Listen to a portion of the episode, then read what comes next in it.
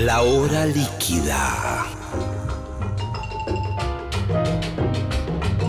Palabras, historias, anécdotas, canciones destiladas a lo largo del tiempo. Un cóctel que se evapora, una hora que se escurre entre las manos. Mi nombre es Gillespie y les doy la bienvenida a La hora líquida. Hola, ¿qué tal? ¿Cómo están? Estamos comenzando la hora líquida. Nueva emisión desde el auditorio de Radio Nacional en Maipú 555. Gran auditorio, gran marco, muy bien luqueado, acorde al invitado que tenemos esta noche, que es Nico Sorín. ¿Cómo le va? Muy bien, muy bien. Finalmente nos vemos, porque, ¿no? Finalmente nos vemos. Sí. Hecho, ¿Hemos hecho alguna entrevista telefónica o algo Puede en algún ser hace momento? mucho tiempo, sí. Puede ser, hace mucho Sí. tiempo. En las épocas de la Big Band, de la Boris, creo que sí, por esa... sí, sí, de, ese- de- de la Boris. Sí. Qué maestro. Gracias. Bueno, pero nunca, viste, a veces por una cosa, por otra. eh, yo suelo escribir una listita con muchos nombres donde estás vos, solés estar. Pero bueno, eh, y lo paso a la producción. Evidentemente te saltean. Porque es, es la única explicación que tengo, porque siempre te pongo en los primeros lugares. ¿No es la lista negra, seguro? Pero, no, viste, e- este programa, afortunadamente encontramos un día apropiado para poder grabarlo, que es bastante amigable para los músicos, pero hemos estado en distintos días y hay días que son trágicos para el mundo musical. Nadie puede. Claro. Nadie puede, o al- tocó la noche anterior. o- Pero bueno, aquí te tenemos varias cosas. Eh, he seguido bastante tu trayectoria. No como un enfermo obsesivo de Nico Sorín, tipo que está en la computadora, Peligro. un hater, Un ¿viste? ¿viste? directamente. Pero por conversaciones con amigos, colegas, eh, por ver por ahí eh, en Instagram cosas. eh, yo cuando te, te conozco ya eras un músico formado completamente. No, y esto te quería preguntar, porque tengo entendido que anduviste viajando, estudiaste en el extranjero, creo que en la Berkeley, eh, y en un momento determinado, de muy pendex, quizás 20, 21 años, empieza a aparecer tu nombre con una música película, con alguna producción de un disco. Me perdí todo lo anterior. Mm. ¿Qué- qué- ¿Cómo, cómo, cómo, cómo fue esa cosa? ¿Tu viejo cineasta? Mi viejo cineasta, mucha música de película en casa, bandas sonoras, Sonando como música de fondo. como de fondo. Me recuerdo mi primer disco, Louis, Am- Louis Armstrong y Ella Fitzgerald. Sí, bien. ese disco. Muy mucho, lindo ese. Mucho de eso. Muy melómano mi viejo y mi familia de parte de mi viejo también, ese, en vez de juntarse los domingos a comer asado, se juntaban a tocar quintetos de Brahms. este, sí. Qué, qué grande. O sea, había músicos mm, profesionales. Sí, de, de orquesta, de orquesta. Sí, sí, Este, tenían que ser abogados, el Seide, lo que es mi bisabuelo, los obligaba a tocar un instrumento, se rebelaron, Hmm. porque en realidad tenían que tocar un instrumento como hobby. Claro, Pero hay historias de, bueno, el Seide partiéndole la cabeza de una viola a Saúl, por- porque todos se dedicaron a la música y no a la abogacía o Claro, o- claro, claro. o ese hobby, esa segunda actividad se los terminó morfando. se los terminó morfando. Así que sí, viene de ahí. Yo me enteré, de, de hecho, no sé, a los 18 años más o menos de, de- historia musical, porque no, no, no sabía. Pero bueno, supongo que también hay algo de, ADN, ¿viste? Que, que- que entra por ahí. Claro que entra Mm. por ahí. Y a veces no es directamente a partir de tu viejo, que eso es lo que podríamos intuir. A veces el hijo medio se revela al padre Totalmente. de alguna manera, pero el tío y Sí. toda esa Sí. atmósfera va entrando, ¿no? Totalmente. Y bueno, es mucho el amor por la música clásica, ¿no? Entre comillas. Sí. Este, desde chico siempre me gustó mucho, siempre Brahms sonó mucho, eh, Beethoven, o sea, hay, hay un amor especial con eso. Después pasó un momento donde yo me, eh, me desvirtué y me, me mandé al punk, algo del Sí. punk rock. El punk rock, sobre todo californiano, el punk más luminoso. Sí. Eh, me tenía el pelo, empecé a tocar la batería, la guitarra, todo eso. Eh, pero bueno, y es otro de mis amores. Son como mis dos grandes amores, lo que es el, el- el punk rock melódico y después la música clásica de vuelta. Claro, porque ahí empiezo a. Este rompecabezas, eh, que es Nico Solín para mí, empieza a, a- a tener una lógica de determinadas cosas, porque cuando uno imagina eh, la formación en Berkeley, en Boston, eh, bueno, es. Si bien es un colegio integral, donde hoy por hoy hay música electrónica, producción, eh, tecnología, no sé, siempre tuvo como que la avenida central era el jazz. Jazz. Pero después uno escucha, por ejemplo, Octaphonic, uno de tus proyectos, y hay mucho rock.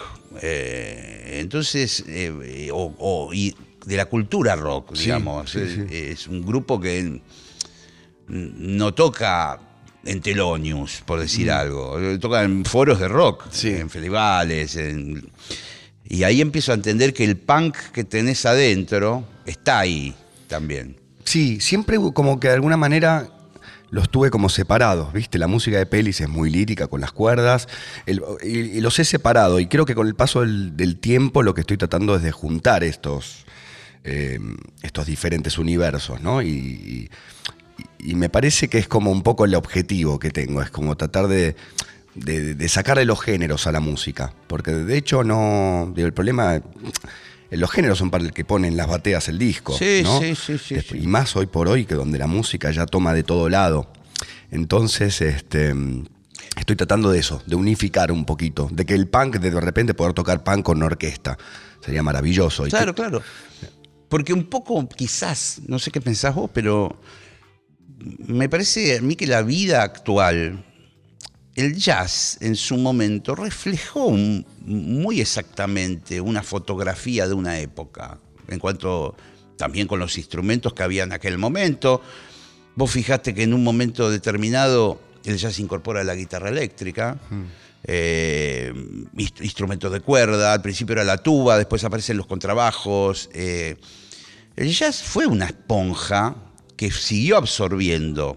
eh, ya en la época de la fusión, cuando mm, Hancock empieza a tocar funky, eh, siempre el jazz dijo, bueno, a ver, vamos agregando cosas. Sí, Es como un vehículo, ¿no? Sí, de alguna sí. manera, de los tiempos que ocurren. y- Exacto. Y hoy es el mundo tecnológico, el mundo de, lo- de- de las tablets, de los instrumentos mm, de controladores electrónicos que, que- que no son instrumentos, pero a la vez sí son instrumentos. Y a veces uno tiene la sensación que determinados músicos de jazz se quedaron en la guitarra eléctrica, en el piano Rhodes. Como que ahí se terminó. Un piano eléctrico te lo banco, pero ya después es el próximo capítulo, no lo quiero. Samplers, eh, cosas raras, eh, luperas, no sé. Y deberían, porque sería lo lógico que seguir con la, la costumbre de, de que el jazz incorpore.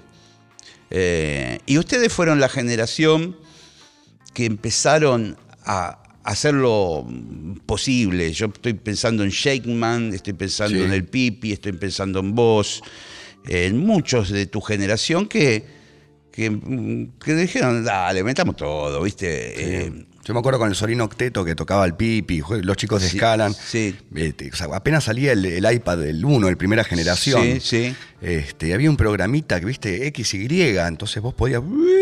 Y era fantástico.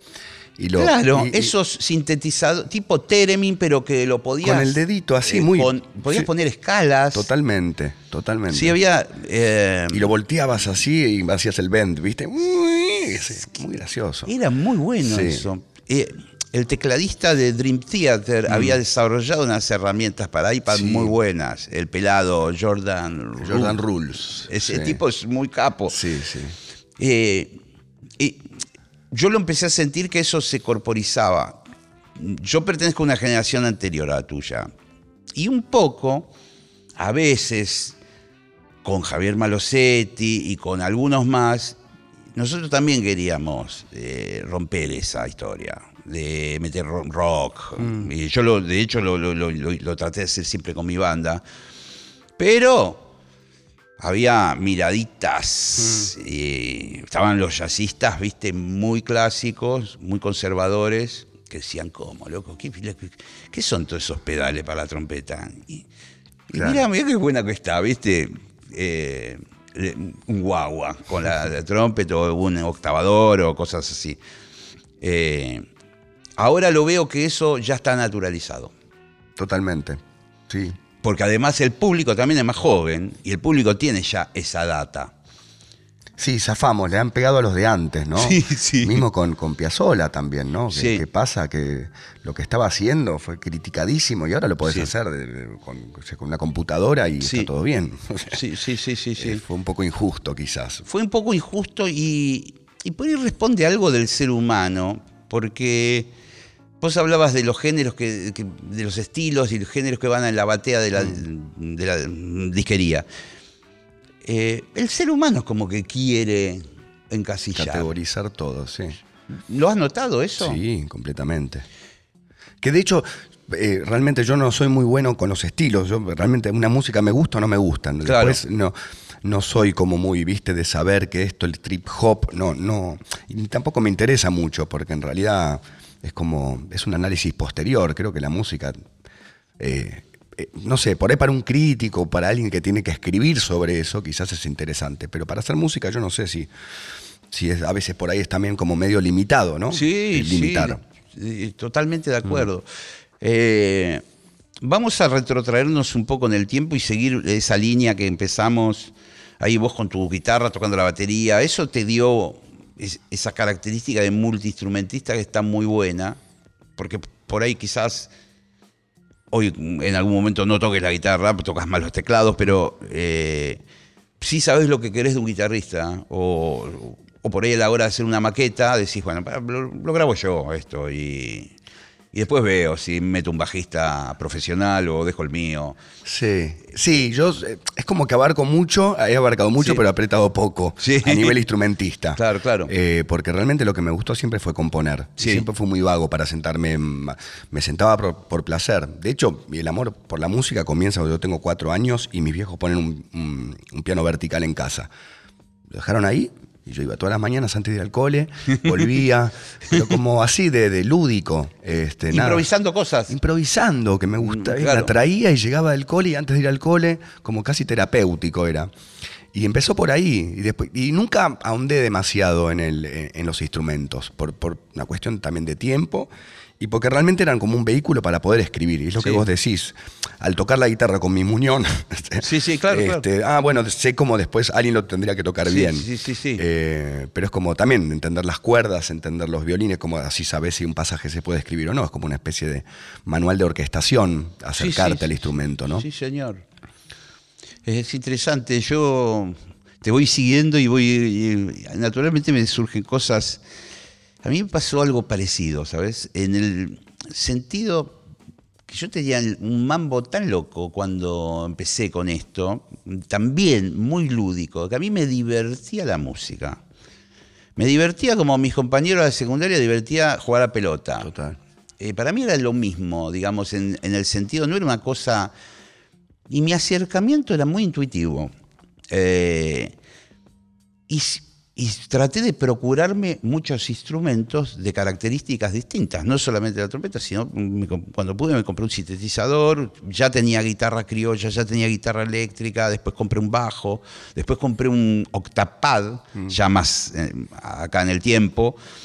Eh, y yo decía, esto está, esto está mal lo que estoy haciendo. Porque no puede ser que mi tiempo yo lo gaste con un método tratando de aprender el- los acordes de, de la viola, eh, porque yo me tendría que dedicar a la trompeta. Pero me embolaba, eh, me empezaba a hacer los, los métodos de trompeta, era un embole, el arban, esto, lo otro. Y decía, quiero tocar un poco la viola, qué bueno, qué bueno que estaba, ¿viste? Y tocar, no sé, una, una bossa novita, una cosa, y qué lindo que es esto. O el bajo, o... Y después entendí eso, que me, que me- y, y lo acepté, dije, bueno, soy así, qué sé yo, soy muy disperso. Entonces me propuse componer cosas muy sencillas, ¿no? Eh, pero con canciones, no canciones, temas, porque las canciones tienen letra, eh, temas, temas instrumentales, pero... de- y dije, bueno, lo que yo tengo que hacer es un repertorio. Y después veo cómo lo toco. Si lo toco con la trompeta, lo toco con la guitarra, lo toco con... Y juntarme con unos vagos que se copen en el proyecto y, lo- y- finalmente lo hice y un poco entendí ese sistema. Ahora, yo me junto con un trompetista, colega, amigo, cualquiera, no- pero bueno, te imaginarás, son con- todos muy conocidos. Y, y los chabones tocan todo el día la trompeta. Y digo, ¿cómo? ¿Cómo no se aburren? De, porque por ahí un día me copo y toco un montón y qué sé yo, pero el otro día hace frío, la trompeta toda de metal, me pongo la boquilla y digo, ay, qué fría que está la puta madre. Mirá la guitarrita, qué divina que está de madera. Sí, sí, sí. ¿No? Y- Creo que por jugar, creo que el hecho. De, de ser lúdico también es como volverte, es una regresión, volver a ser niño. Y un niño se aburre después de jugar a, a rompecabezas y va a jugar a otra cosa. Sí, sí, sí. ¿no? En cambio, creo que la disciplina, esa cosa, es ya de, eh, es otra, que yo carezco completamente también de eso. Y, y para mí jugar es esencial, porque si no juego me, me, me aburro. Sí, sí, sí, sí. no me puedo aburrir con haciendo música, sería terrible. Sería ¿no? terrible. Y, y también es terrible perder ese chico que. Sí. Porque ahí te empezás a poner como serio. Sí. Y ahí no, no surge nada bueno. No sé cómo explicarlo. Yo a veces que me he puesto en el. No, tengo que hacer algo serio. Sí. Eh, es muy mental. Muy mental. No, bueno, esta, esta nota tiene que ir con tal acorde y acá debería. Eh, pará, pará, pará, pará. ¿Viste? Por ahí lo termino haciendo. Mm. Pero a la hora de ver las canciones que, que grabé en los discos, todo, me siguen gustando las que fueron cualquier cosa. Sí, sí, sí. Las que más, más demenciales, las que más me Más libertad, quizás. Sí, que no, tenían ningún sentido. Después le fui encontrando eh, la forma, eh, que empezaron de, una melodía loca o de. Eh, volvamos a la, a la trayectoria de Nico Sorín. Bueno, primero me gustaría hablar un poco del tema de la música de la película, ya que acá surgió. Es una tarea muy laboriosa.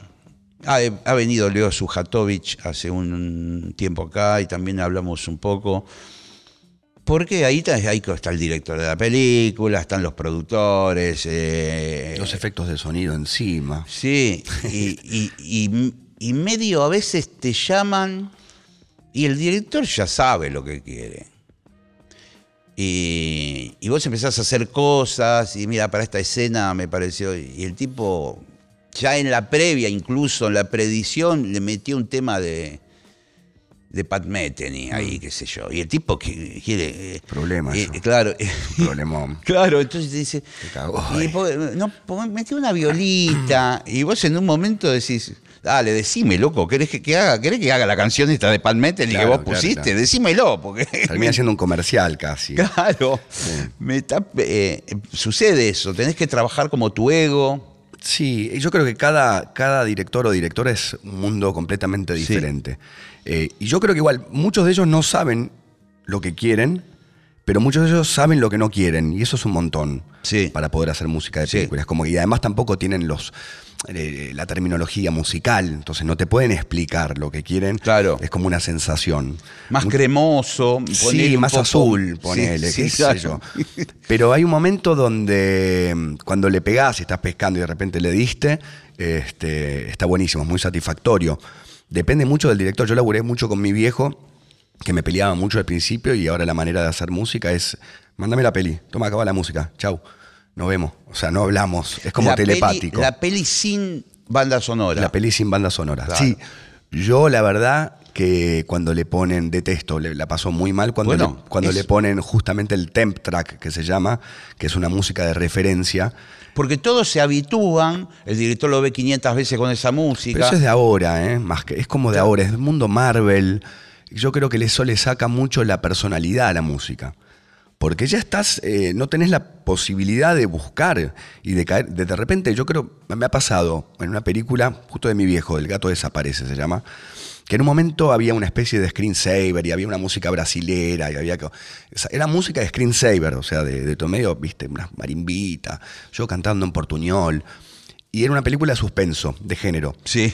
Y mi viejo la agarró y la puso al principio. Yo había hecho algo medio Shostakovich, ¿viste? Sí. Suspenso, Sí, suspenso. sí, más denso, ¿no? Sí, pero además más trillado de alguna Sí, manera. Él agarró y se confundió y puso eso al principio de la película. era la marimba Voltave. Y era medio na na na na na. na. Sí, sí, claro. Y era fan- fue fantástico. Yo creo que por ahí el tema ma- el cual estoy más orgulloso. Es ese. Pero fue por un error.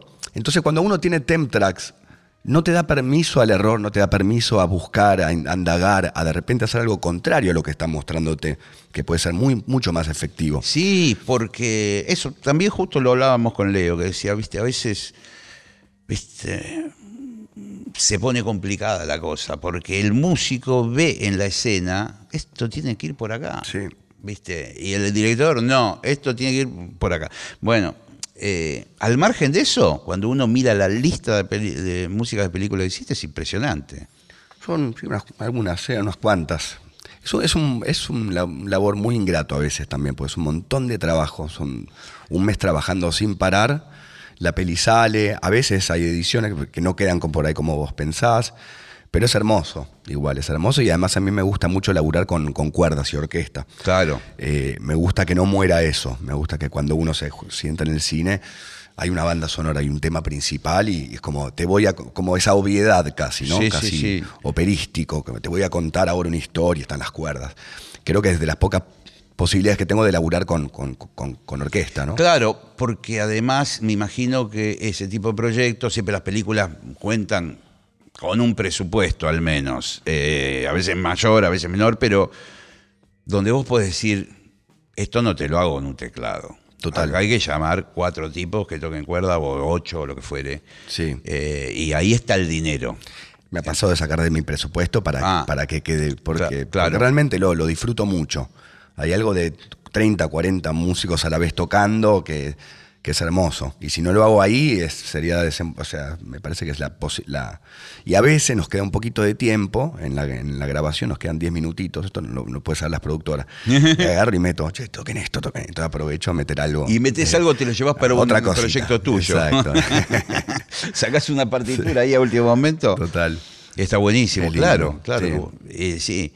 Eh, vos, digamos, después te quedás en todo el proceso de la mezcla y todo eso. Sos, sos de pasar del otro lado del mostrador y Sí. sentarte al en la mesa de mezcla y bueno, Sí. subir un poquito acá, bajar un poquito allá. Los tiempos son muy acotados, Sí. generalmente ya ahí la gente está súper ah, neurótica para terminar la peli, pero sí hay un par de días adjudicados a la música para mezclarlas en 5.1 además, Claro. en sala de cine. Eso se sigue haciendo. Se sigue haciendo, está muriendo lentamente. O sea, vos haces la mezcla en estéreo, por ahí nos ponemos muy nerd, pero esto es interesante, hay muchos músicos que escuchan esto. Haces la mezcla en estéreo, por un lado, que es la eh, típica de los dos parlantes, los dos auriculares, Exacto. lo que fuere, y si no la de 5.1, que es la del home theater. Vos tenés los stems, los pizzicatos, los cello, la- Sí. vas como haciendo las familias y después ahí en un, en lugar grande, así como una Sí, sala sí. de cine, con los parlantes grandes, y vas y usás el, sur, perdón, usás el surround atrás. eh, Claro, claro. ¿viste? Y acá en esta parte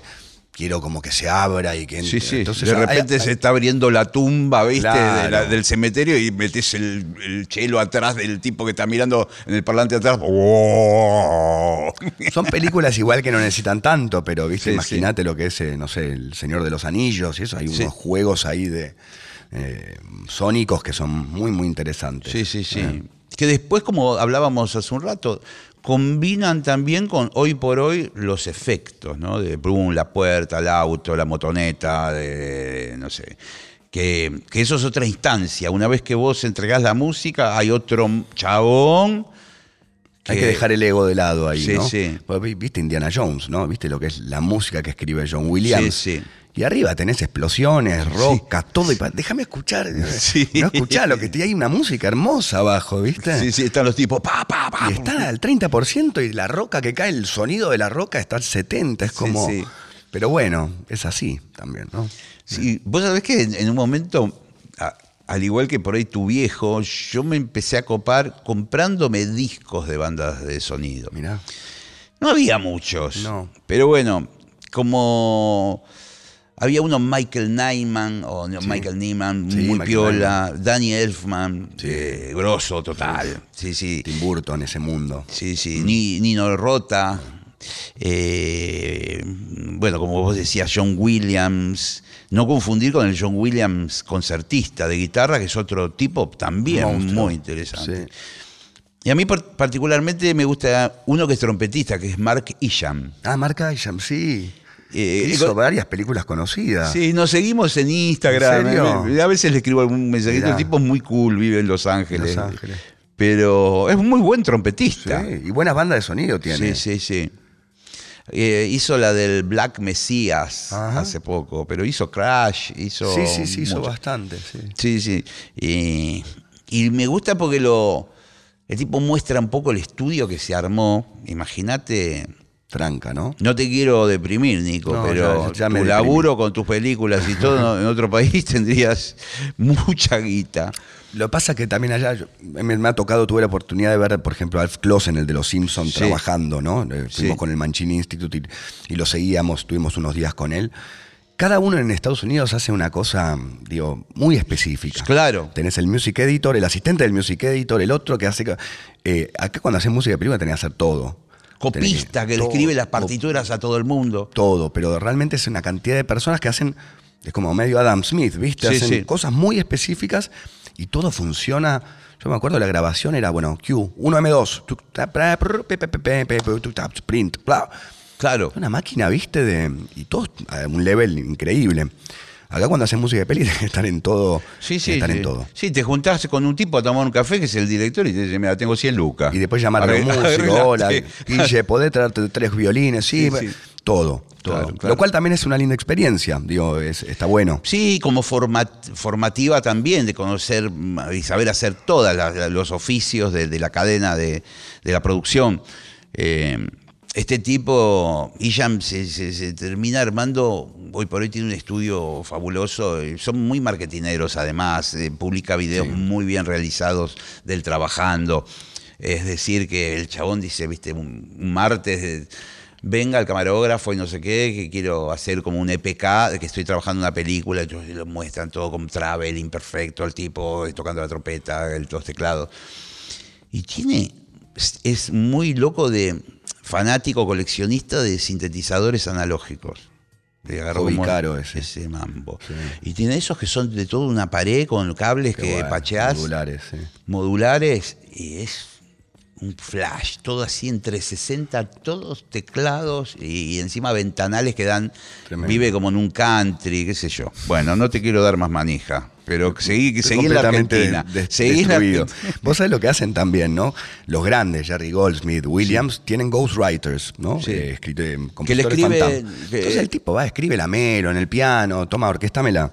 Se Sí. va el chabón y le, le- le- le empieza los trombones y le escribe. O sea que por eso también tienen mucho tiempo porque eh, tienen gente trabajando para ellos que los conocen a la perfección y saben cómo orquestarían. Pero es tremendo eso. Sí, y es tremendo que, que- que- que también sepan delegar. ¿no? Sí. Porque eso está bueno también, de decir, bueno, no, no se me van a caer los anillos o voy a ser menos Jerry Goldsmith si, Sí, sí. si no escribo yo los trombones, ¿viste? Acá todavía hay como una cosa, eh, estamos como una instancia interesante también, pero somos un poco adolescentes en muchas eh, cuestiones relacionadas al, al show business, ¿no? Total. Eh, salgamos del mundo de la música. Igual me gustaría que me dijeras qué, qué música de, de película te gustó más, así después yo la, la busco por ahí. Upa. eh, todo lo que hace Morricone me parece increíble. Tuya. Ah, ¿no? mía. Y mía, El gato desaparece, me parece que tiene un lindo tema. Días de pesca también es otra peli que tiene una cosa muy linda. eh, ¿Y qué otra? Este, hice la de Suárez hace poquito, lo cual fue para mí, dije, wow, vamos a probar a hacer comedia. Sí. Y, y me gustó, me gustó y me gustó laburar con Suar, porque de vuelta creo que es una persona que sabe lo que no quiere, por ahí no te puede decir lo que quiere. Perfecto. Eh, y me gustó, me gustó el reto de hacer comedia. Sí. ¿no? que es también otro género. ¿Te acordás de la conversación de qué, qué te dijo que no quería? Porque me da curiosidad. La primera vez yo le mando, toma Adrián, te mando este cue acá.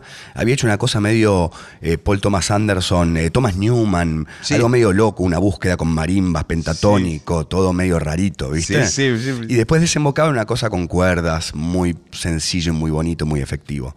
Y me dice, no, no, esto, no, no, no, no, me, me tiró la peor, ¿viste? Primera conversación además.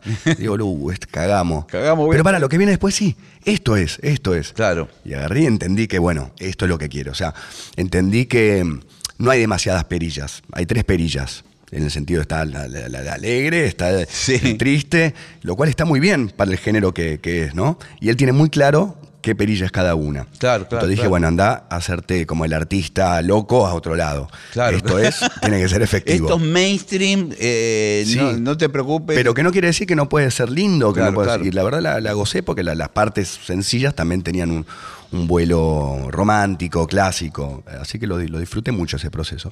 Está bueno y está bueno contarle también a los oyentes que a veces uno ve una película que tiene una duración de una hora y media, supongamos, y por ahí tiene 56 minutos de música, esa hora y media, o a veces más. Y que esa música está ideada, compuesta minuto por minuto por alguien, y que es un laburo infernal.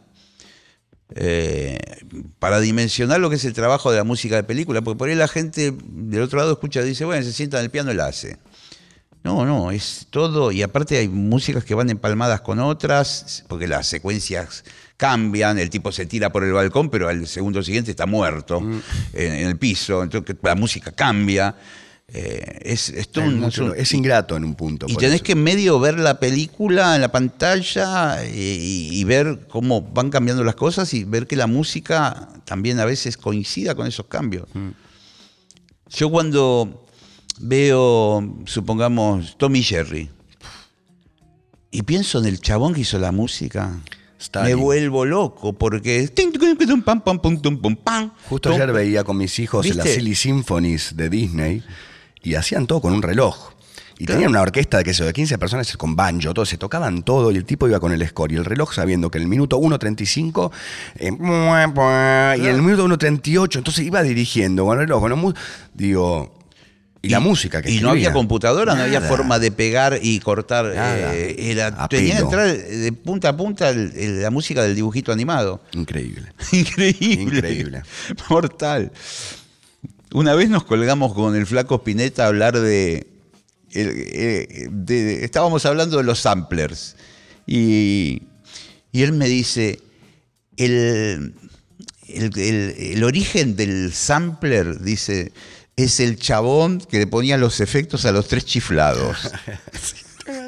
Ting, pong. Total. Sí, sí. Que- que eran genios, Sí. ¿viste? Eh, porque todos esos efectos de cuando se golpean, le pasa un serrucho por la cabeza, Increíble. Increíble Sí, eso. Sí, increíble. abandonamos ese mundo. No sé cómo estamos de tiempo, porque me gustaría hablar un poco de Miguel Bosé, con el cual trabajaste mucho. Sí. Sí. Insólito, porque, bueno, no insólito, digo insólito para encontrar un argentino que estuviste viviendo en España, ¿cómo fue en la...? su casa, varios años. Eh, sí, otro accidente fue. Yo había hecho una cosa para el Henry Mancini, me habían seleccionado para eh, escribir una obra sinfónica a través de una amiga, de un amigo mío, que la amiga era amiga de Miguel Bosé, una cosa así, y él terminó escuchando esa obra, que era una obra también como de música de cine mezclada con jazz, tenía un poquito de todo. Y él le gustó mucho, yo vivía en ese momento en Nueva York, vendía chocolates y después tocaba jazz a la noche, era un momento un poco complejo. Eh, comía cho- chocolate todo el día y a la noche jazz, era chocolate y jazz. Y, y me acuerdo que él venía, estaba bastante deprimido yo, porque estaba difícil la cosa, no estaba, qué sé yo, estaba complicado. Y recibo un llamado de Warner que me dice, che, que Miguel Bosé te quiere conocer. Yo no sabía quién era Miguel Bosé. Después me puse a ver, ah, el de Tacones Lejanos, el actor. o sea, como que no- claro. no, realmente no lo conocía. Este, y entonces fui a la, fui- me, me llevaron para, bueno, fui a Madrid a conocerlo y me ofreció tocar, con, eh, hacer los arreglos de un disco sinfónico que hizo con la, en ahí en- con la London Session Orchestra, que es bárbara. Y fue así que fue como Laburazo, ter- tremendo, primera, prim- primera línea. primera línea. Y dije, bueno, de vender chocolate agarré todas las cosas y me fui a la mierda. Y me fui para allá. pegamos muy buena, muy una linda amistad, eh, nos vemos, hace el año pasado estuve en su casa en México y hice varios discos con él. Vos no tenías dónde vivir, nada, digamos, o fuiste a un hotel. Fui a su casa. En su casa. Caí en su casa. Caí en su casa. A vivir ahí era como Neverland, Aparte, ¿viste? No es un pibe tan normal. No, digamos. no, no. De repente locura. caía la infanta Cristina Sí. y de repente estábamos fumando por. O sea, era, era, Sí, sí. era una casa muy particular. Además, una casa donde, que ahora ya no la tiene más, pero una casa donde vi- había vivido, los, donde vivieron los padres, que esto, Que eran artistas los dos, ¿no? era to- torero y, Ah, y actriz. Sí. Picasso era el, el- fue el, el padrino de Miguel. Ava Gardner fue la niñera. En esa casa había No. estado Rita Hayworth, eh, Hemingway, Jean Cocteau. Todo el arte y todo el, el Sí, espectáculo de- de- del siglo habían pasado en esa casa. Yo me acuerdo que cuando él se iba de gira o a hacer- algo y yo me quedaba solo en la casa, te juro, yo no, yo no creo en fantasmas ni nada, pero yo estaba acostado en el cuarto y empezaba. Las sillas se empezaban a mover. Este, una casa muy cargada. Y yo venía de, además venía de- del jazz, venía de, de- de escribir música serial, venía como muy snob, ven- Sí. venía como muy académico y todo. Y me acuerdo que creo el primer show fue en Valencia, que yo estaba dirigiendo la orquesta y de repente estoy así, escucho. ¡Ah! Y digo que me salió muy bien el downbeat. Algo. no, había movido el orto, ¿viste? Hecho así. Sí. Y ahí, caí, ahí dije, claro, yo, pará, pará, estoy haciendo todo mal. Eh, y, fue como un máster laburar con Miguel, porque es una persona que no sabe nada de, de música en el sentido, pero tiene una intuición impresionante. Y esos discos que fueron Papito, Mm. no me acuerdo los nombres, que de hecho en mi casa suenan porque a mi mujer le canta. Mirá. Son discos muy bien concebidos, muy bien producidos. Él está muy bien. Las letras son divertidas o emotivas. eh, a mí me sorprendió mucho. Miguel tiene 40, no, ya casi 50 años de carrera. Él empezó Claro, a los claro. 17 años con pollera. Eh, muy radical fue. él. Sí. Fue como un Bowie español en un punto. ¿no? Claro, tal cual. Eh, y de vuelta, con mucha intuición. Y yo venía con él, la novela polifónica, la Sí, orquesta, viste, medieval. Y de repente con una, se movía el culo, pero, pero bien, con tal contaba historias, ¿viste? De hecho, cuando llegué a la casa, a modo de, de- de- de- de explicación, me dijo, mira, ven y ven que te voy a mostrar algo. Me mostró un cuaderno pentagramado, do, re, mi, fa, sol, dio vuelta a la página y no había nada más. Como para decirme, no sé nada, ¿no? o sea, no rompa la bola, no sé nada, pero sí sabía. Realmente fue como Sí, muy... sí. eh, aprendí un montón de él en ese Sí, sentido. y de hecho yo he visto alguna vez de casualidad también actuaciones de él en directo y afina bien, canta bien, eh, está todo bien. Sí, sí, Es sí. un- Y después lo ves actuar y actúa bien, es muy simpático, da muy buenas entrevistas. Dio una muy interesante en la revista semanal del país, contando cosas muy interesantes, conceptos muy interesantes. Se abre en la entrevista, habla de todo. Mm. Él es- ha leído mucho él. Él es una persona que ha crecido con, bueno, con esta gente y con libros. Se ha metido en los libros. Sí. Y nada, es eso, es como aprendes un montón de- de- del tío Mike, como le digo. Sí. Y qué bueno que lo sigas viendo de vez en cuando. Qué Sí. maestro. Pasemos en ese capítulo, José. Eh, vamos a tus múltiples proyectos, porque tenés, no sé si sigue existiendo Octaphonic, pero en su momento existía. Tenías algún, creo que octeto. Eh, participás además con, con otros ahí, con Pipi Piazzolla, con Cirilo Fernández, con Shakeman. Es como, son como un club que un, un día arma el Endogámico. grupo uno, el otro día arma lo- son los mismos y arma el grupo el otro. sí. Contame un poco todo ese, ese mundo. Eh, bueno, nada, somos- es, es un mundo muy endogámico donde todo el mundo comparte parejas y eso, lo cual es para mí fantástico. Ahora con el tiempo empecé también a, a bajar un poquito la cantidad de proyectos por, por una cuestión de ramfa, de, de la familia, todo es como... Claro, ¿verdad? tienen niños Yo no puedo estar acá todos los días saliendo, ¿viste? Toca, es como que en un momento necesito también bajar un poco y, y filtrar. Así que en este momento estoy con lo de Piazzolla Electrónico. Estamos muy contentos. que con- eso lo hacen en Niceto. Todos los meses en Iseto. Directo, directamente un plan que no sé si la gente baila, en definitiva, pero Hay como- baile, hay lágrimas. Claro. Realmente es muy un show muy lindo. Otro accidente, porque lo habíamos hecho para el CCK y de repente empezó a funcionar y nos empezamos a. Y son cinco temas. Y venimos desde el año pasado haciendo esos cinco temas. La gente que vuelve tres, cuatro, cinco veces. Es como una terapia en un punto, a través de la música de Astor, ¿no? Y, y con una banda increíble, pero rarísima. Contame, eh, porque siempre hay gente ahí muy bien elegida. ¿Cómo Eh, armaste? Son gente que no viene del tango prim- primordialmente, Claro, claro. que era la idea que no vengan del tango. Claro. Eh, Gómez, que viene de la música electrónica, el baterista. Sí, sí. Después tenés Nana, Nana Arwen, así de en guitarra, que también otro palo. Noelia Cincunas.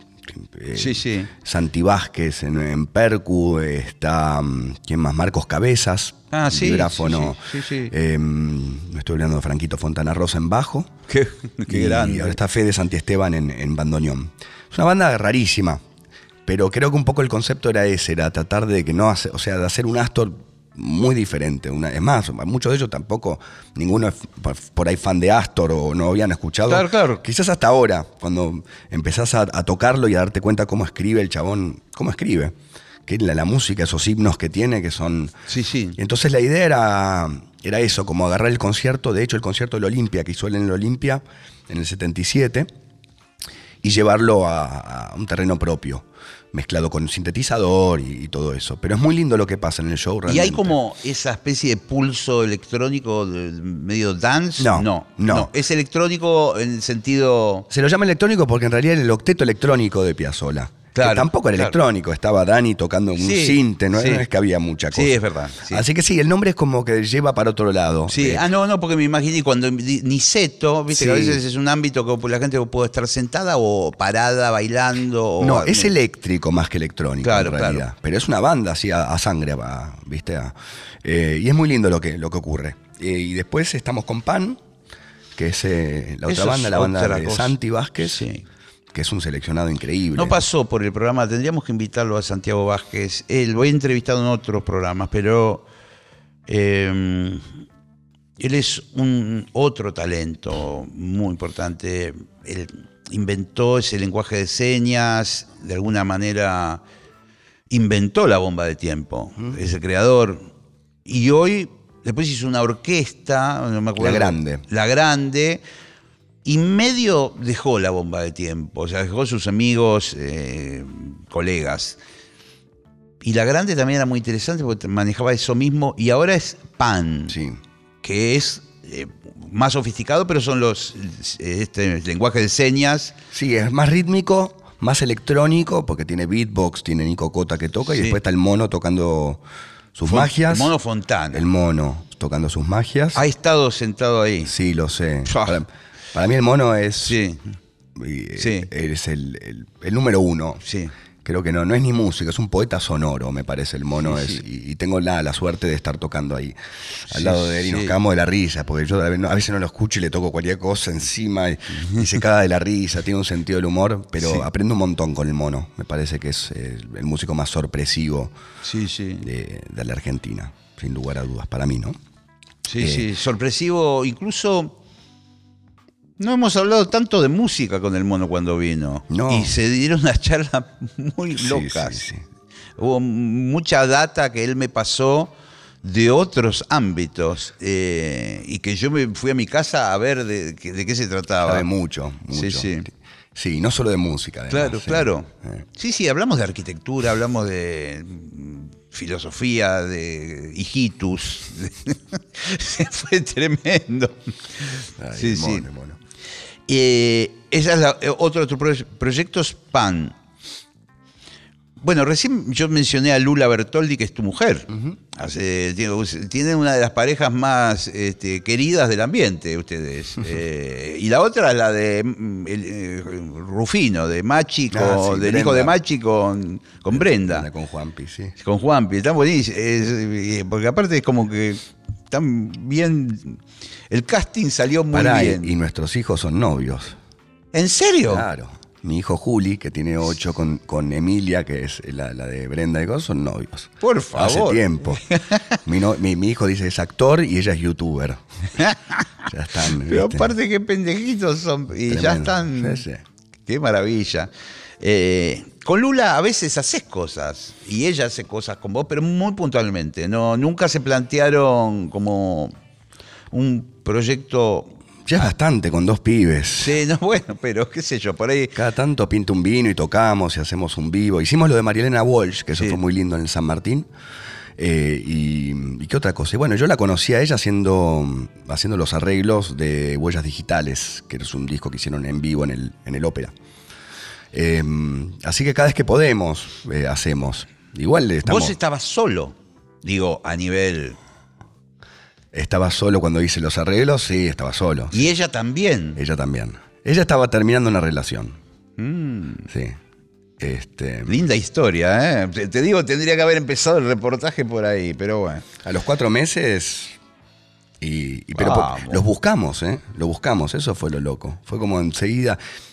Eh, curtimos la primera noche y nunca más volvió a su casa. Se quedó en casa y volvió dos semanas después a traer las cosas.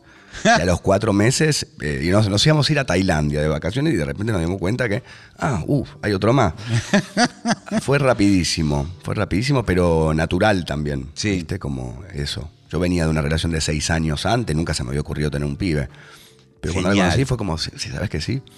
Y Así. tuvieron un segundo, Tuvimos un segundo. hace poco. Pandémico. Qué en medio de la pandemia, sí.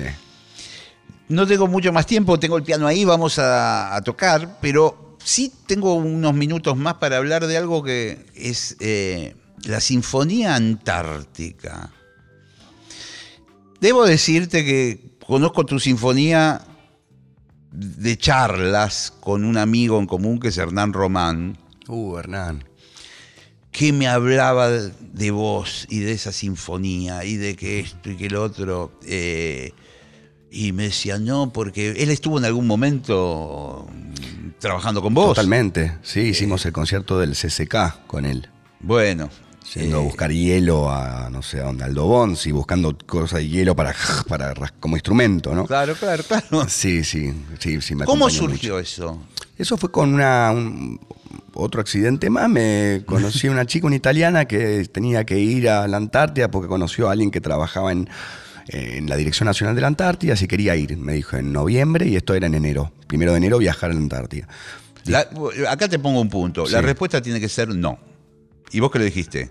Sí, Sí. sí, sí, Te mandaste a la Antártida. directamente. Y sí, ¿cuántas veces Sí, es verdad, que es verdad que, pero es algo muy extremo. Muy extremo. Porque no sabés cuándo volvés, por ejemplo. No, pará, la que me pasó. ¿Viste? Sí. Te llevan y te dicen, bueno, después, dentro de un mes viene otro avión. Bueno. Fueron dos meses. En realidad, en teoría, era un mes. Termina el mes y yo estoy car- cargando una caja de víveres Sí. con menos 35 grados. Me hice el Rambo, lo levanto, escucho. Uh. 5 de la mañana me empiezan a quemar los brazos, pero fiero, Sí. como electricidad. Sí. Estuve 23 días sin dormir, pero literal, sin dormir. O sea, y me inyectaban Valium.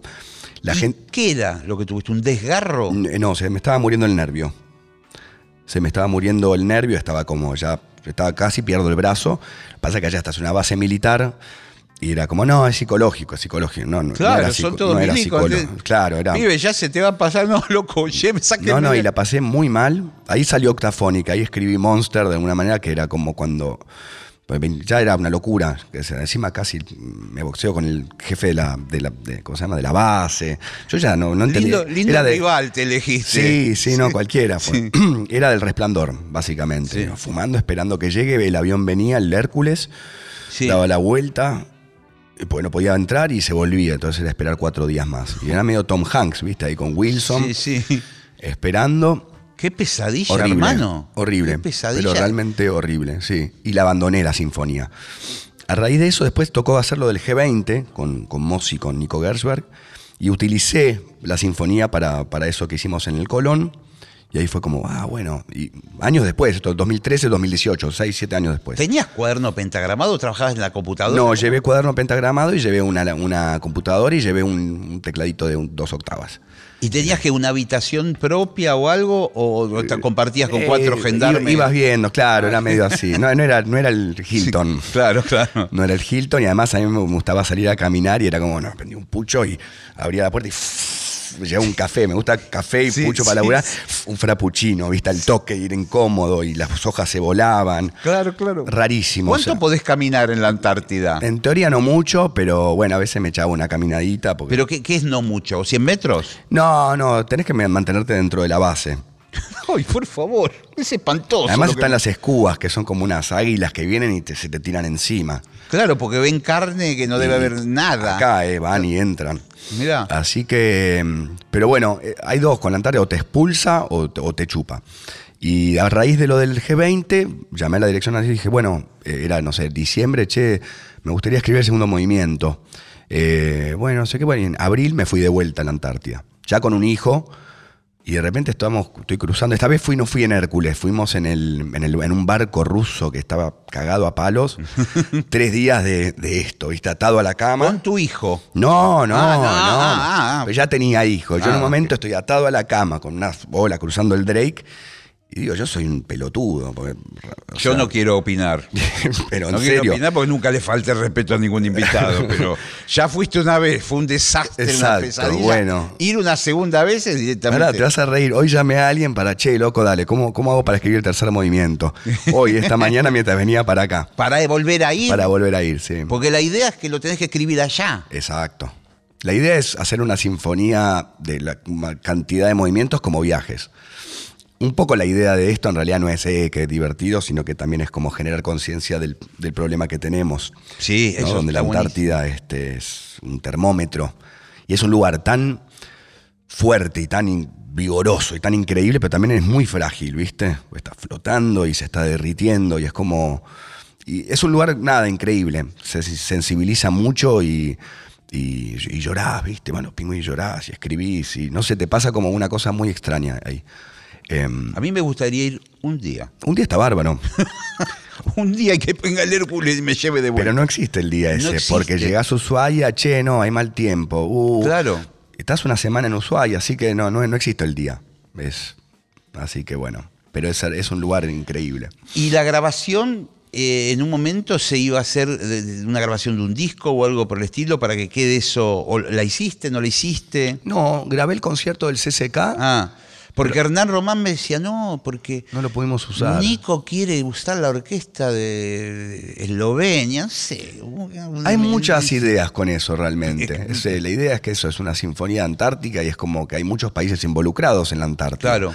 Y la idea es eso, es como que sea... Sí, es que se puede hacer algo global. Playing for Change, ¿viste? Sí, Con sí. diferentes orquestas. De hecho, la he tocado en Bulgaria. Fui a grabar a Bulgaria y un- le mandé la partitura y también la grabamos ahí. Entonces tengo como varias grabaciones. Eh, pero bueno, es mucho, mucho esfuerzo, mucho pulmón y mucha gente involucrada. Es un, eh, para una persona llevar eso es como, bueno, Hernán me estuvo ayudando un montón. Pero bueno, tiene muchas aritas y, y se seguirá el proyecto. Yo lo voy a seguir. Sí, no te recomiendo ir a un sello discográfico porque, o sea, No, no.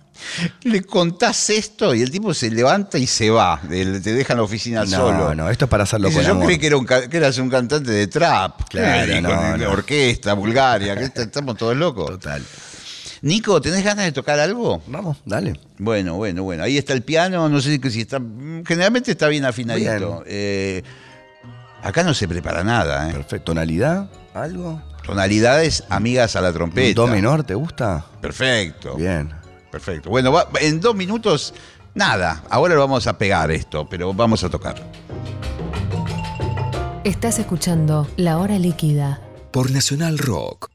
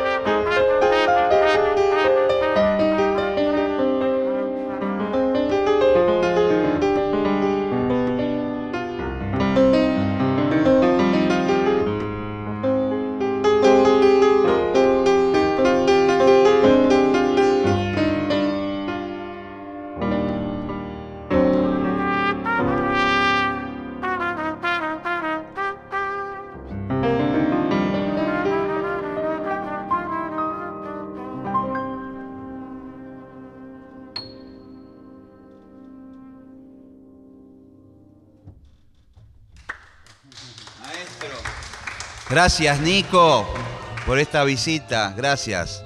Gracias a todos. Estoy aquí agachado. Hasta el viernes que viene. Chao.